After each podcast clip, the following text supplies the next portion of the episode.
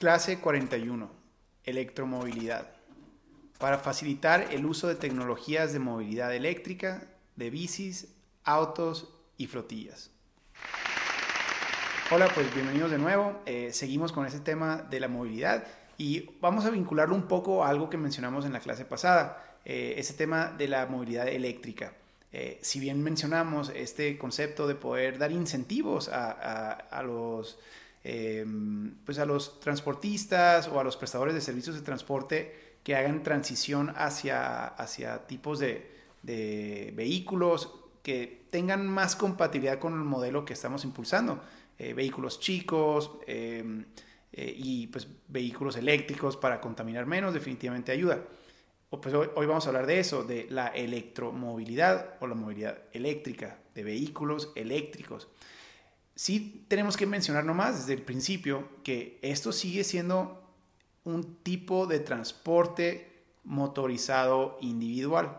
Entonces, cuidado, o sea, si vamos a focalizar nuestra energía para transitar hacia un nuevo modelo de movilidad y de ciudad en general, que deje de priorizar al automóvil eh, el tipo de movilidad donde todos necesitamos un vehículo individual para desplazarnos largas distancias y tratar de sustituirlo por uno de ciudad caminable, eh, donde podamos eh, acceder a la mayor cantidad de servicios a una distancia eh, muy corta de nuestros hogares o que podamos, en el caso de desplazamientos mayores, en algunas ocasiones usar transporte masivo, transporte colectivo.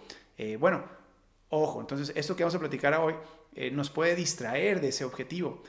Pero hay ciertos eh, beneficios muy interesantes que lo hacen compatible en varias categorías. Por eso pues, es este tema, esta herramienta 41, eh, parte de esta visión de ciudades del futuro y de, un mejor gobierno. entonces, ¿a qué me refiero? Una de las ventajas de, de esta movilidad eléctrica sí contamina mucho menos. Eso es algo definitivamente positivo.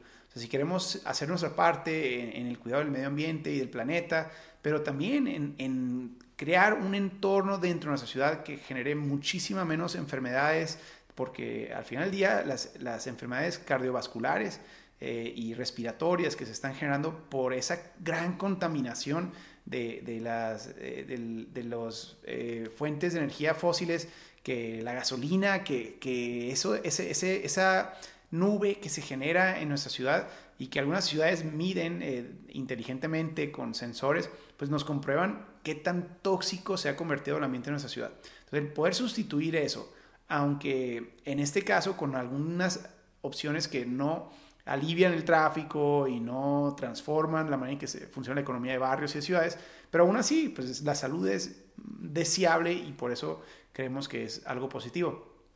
Pero a eso le agrego varios componentes adicionales. Por otro lado, ya hablábamos de nuevos modos, nuevos tipos de transporte y nuevos eh, tipos de vehículos eh, que van a ser muy compatibles con la movilidad eléctrica, como lo son las bicicletas eléctricas, eh, los patines eléctricos, gran cantidad de vehículos pequeños como tuk-tuks o como otros tipos de, vehículos individuales e incluso drones para la entrega de productos que son eléctricos. Entonces, eh, si bien o mal sigue siendo movilidad motorizada, eh, muchas de ellas van a ser partes de una economía colaborativa que sí entran dentro de sistemas de transporte compartido o colectivo y que sí transforman la movilidad en una ciudad.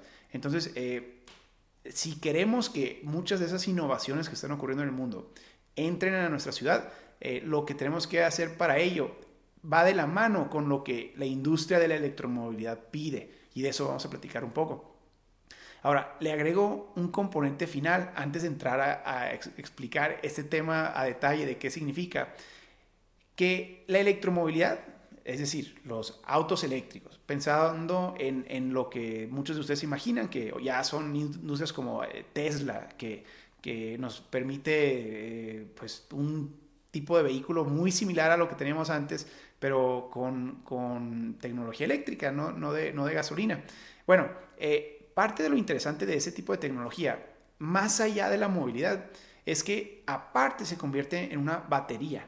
O sea, no, no nomás una batería para mover el vehículo, sino que es una batería para darle energía y encender una casa o parte de la energía que se almacena de una red eléctrica de una ciudad. Esto es un tema que sale de mi conocimiento técnico, pero que vamos a abordar en una de las clases eh, eh, sobre el tema eh, de alternativas energéticas y, de nuevos modos de, pensar sobre todo en, el Internet de las Cosas. Porque parte del reto de la energía de, renovable, la energía solar, la energía de viento, entre otras, es que mucha de esa energía no es tan consistente como la energía de, fuentes fósiles, como la del petróleo, que pues en nuestra red eléctrica necesitamos consistencia. Necesitamos que tener energía en la mañana, mediodía, en la tarde, en la noche. Y si por alguna razón dependemos de fuentes de energía que si no hay sol en una semana nos apaga todos los hogares, eh, que es el caso, por ejemplo, de, una, eh, de un frente frío que pueda amenazar con no tener sol en una o dos semanas enteras una ciudad, con un fuente, eh, frente frío, pues puede significar una gran cantidad de víctimas y de, mortalidades que, pues si no tenemos energía para prender la calefacción o prender eh, sistemas de, eh, de, climatización en nuestros hogares, pues nos va a afectar de una manera caótica, destructiva. Entonces, por eso tenemos que tener cuidado. Pero ¿a qué voy con esto? A lo que voy con esto es que la solución para muchos de esos retos de, las energías renovables, que son parte de lo que creemos que puede hacer un planeta más saludable, es la manera en que diseñamos nuestra interacción con, con la red eléctrica, con, con, todo el sistema de almacenamiento de energía. ¿Por qué? Porque mucho del problema es que tenemos energía de sol en el día, pero en la noche, que es cuando muchos necesitamos la luz, no tenemos esa energía. Y la red no tiene una capacidad de almacenamiento significante. Eh, lo que hacen, pues prenden el, motor y queman gasolina. Si en la noche se necesita más, pues le meten más gasolina. Es, sencillo. Pero no le podemos meter más sol en la noche. Lo que, lo que hace este tema de electromovilidad eh, relacionado al de las energías renovables es que los una vez que en una ciudad detone una industria de energía eléctrica dentro de un programa o un sistema de, inteligente de Internet de las Cosas, eh, muchos de los motores de nuestros vehículos individuales van a funcionar como eh, herramientas de almacenamiento temporal para la red eléctrica. Entonces, si lo simplifico, ¿qué significa?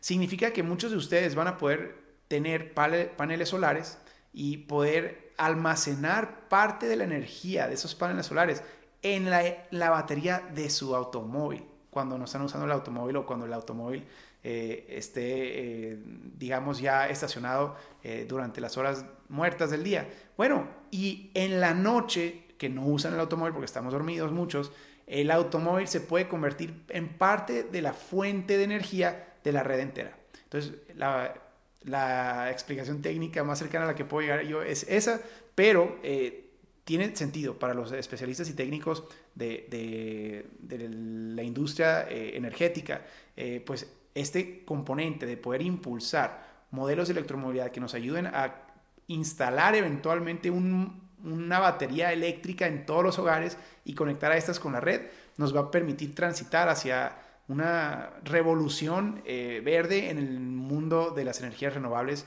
para una ciudad entera o para una región entera.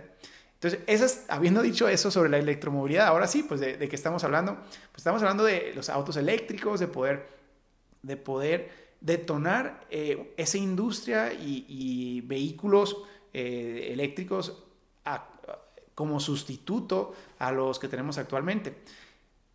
Pero, pues, ¿cuáles son los retos y los problemas? ¿Por qué no se da naturalmente? Si la energía eléctrica es más económica que la, que la, que la gasolina, eh, pues ¿por qué no lo ha hecho todo el mundo? Pues porque siguen habiendo ciertas barreras a, la competencia o al mercado que lo hacen un poco difícil.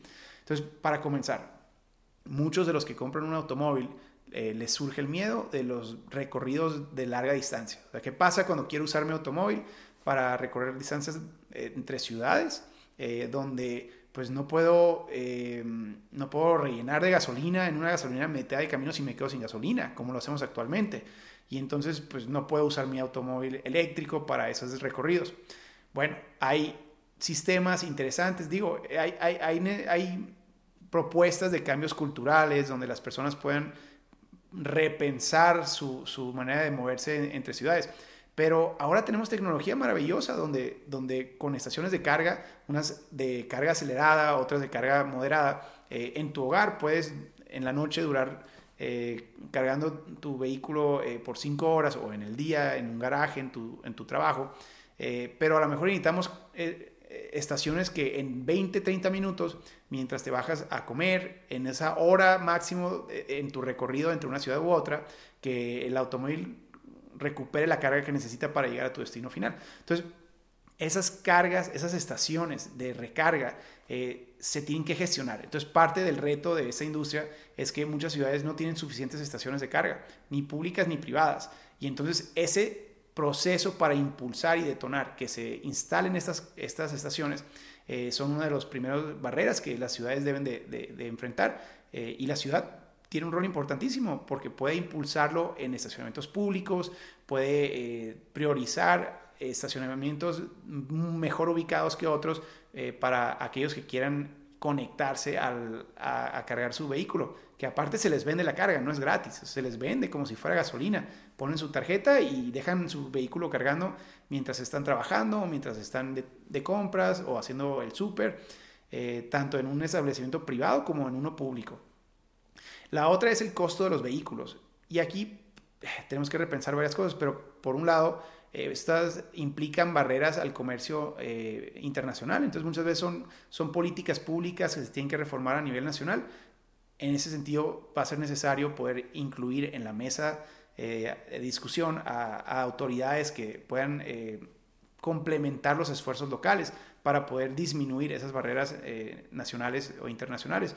Pero por otro lado, muchas veces nuestra ciudad tiene una normatividad para vehículos eh, que, hace que algunos vehículos existentes eh, que se pudieran ya desde hoy eh, utilizar para la movilidad eléctrica en nuestra ciudad, que no puedan ser permitidos porque no cumplen con una u otra regulación o norma de, de transporte en nuestra ciudad.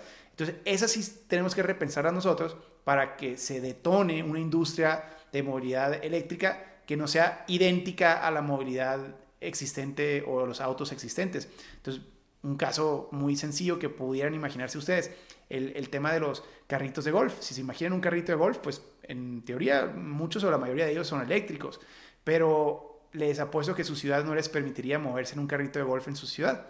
Entonces aquí la pregunta, y no que esa sea una solución eh, real, pero la pregunta es ¿por qué? O sea, si lo que queremos es detonar innovación hacia una industria de movilidad eléctrica, eh, tenemos que repensar eh, el por qué de muchas de las cosas que actualmente están presentando una barrera a ese tipo de soluciones.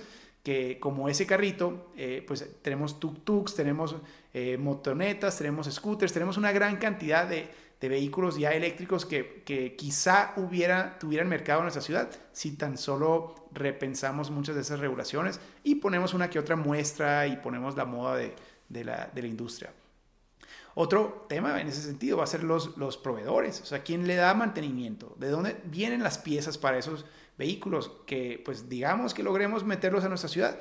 Aún así, eh, si no hay eh, especialistas que se dediquen a un costo accesible a, darle eh, mantenimiento o en el caso de algún accidente reparar este tipo de vehículos, pues lo va a ser muy impráctico. Entonces tenemos que ir impulsando, gestionando y celebrando a la industria para que esas soluciones desde el sector privado puedan ocurrir también.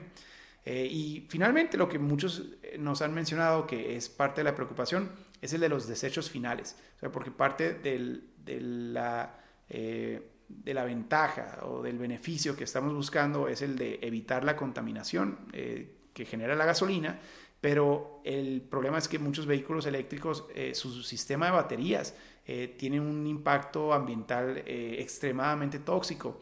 Entonces eso ha llevado a muchos a, plantear que si no tenemos resuelto el qué hacemos con esas baterías cuando el, cuando el vehículo pierde su, ya, su vida útil, eh, pues vamos a generar un problema tóxico eh, de estilo Chernobyl que pues puede ser peor que lo que queríamos eh, resolver desde un principio, ¿no? Entonces, parte de la conversación que tenemos que seguir pensando o platicando es eso, dónde y cómo vamos a deshacernos de todos esos vehículos que ya van quedando obsoletos. Eh, y pues bueno, ¿qué más puede hacer la ciudad para, para todo ello? Eh, lo primero es permitir, si bien decíamos, permitir que ese tipo de, innovaciones y de vehículos operen en nuestras calles y se puedan vender en nuestra ciudad y en nuestra región. Eso va a ser buenísimo y celebrarlo, o sea, poder eh, impulsarlo más allá de permitirlo, sino de, dar incentivos para que las empresas que lo, emprendan obtengan beneficios concretos, o sea, que realmente les genere un ahorro significante a, su manera de hacer negocios o a, su, o a su manera de moverse en la ciudad. Entonces, haciendo cosas como carriles exclusivos para que ellos puedan viajar más rápido en ciertos lugares de la ciudad, eso crearía un incentivo interesante. Pero también el de estacionamientos exclusivos para que tengan las mejores ubicaciones en algunos sectores de la ciudad, pues de nuevo, eso también crea eh, incentivos interesantes. Eh, eso se puede lograr pues con, placas especiales, con, con este, todo tipo de cosas de ahorro para que sean más económicos los impuestos o las placas, que, van a ayudar a agilizar esas industrias. Eh, la gestión de los centros de carga va a ser fundamental, ya lo comentábamos, eh, pero parte de lo que podemos, digamos, priorizar para detonar mucho de esto es el de los incentivos para las flotillas eh, públicas. bueno, no más públicas, sino flotillas públicas y privadas. El que el transporte público de la ciudad transite hacia este modelo. O sea, ese, vamos poniendo el ejemplo desde la autoridad. Todo lo, lo, de, lo que represente un contrato o un servicio municipal público, eh, que sean los primeros en poner la, la, muestra. Eh, pero también los eh, negocios que tienen repartidores, ya sean de servicios de taxi, servicios de Uber o también servicios de entrega de, de, comida o de productos de todo tipo, empresas que se dedican a a la distribución de, productos como lo platicamos en la clase anterior, pues en la noche tienen sus 10, 15, 30, 50 unidades estacionadas en un lugar muerto, pues desaprovechado la, oportunidad de poder estar recargándolos en la noche y usándolos en el día. Perfectamente bien funcionaría. Entonces, pues pensar en qué incentivos podemos crear para que esas flotillas eh, eh, pues logren un impacto acelerado porque son muchos a la misma vez. Eh, y pues todo empezando con el transporte público, o sea, transitar hacia eh, modos de transporte eh, público no contaminantes, porque aparte muchas veces en nuestra ciudad los tipos de, buses o de, o de vehículos que, que, utilizamos terminan siendo los que más contaminan en muchas de nuestras ciudades. Pues vamos poniendo el ejemplo haciendo esa transición con algunas cuantas muestras primero.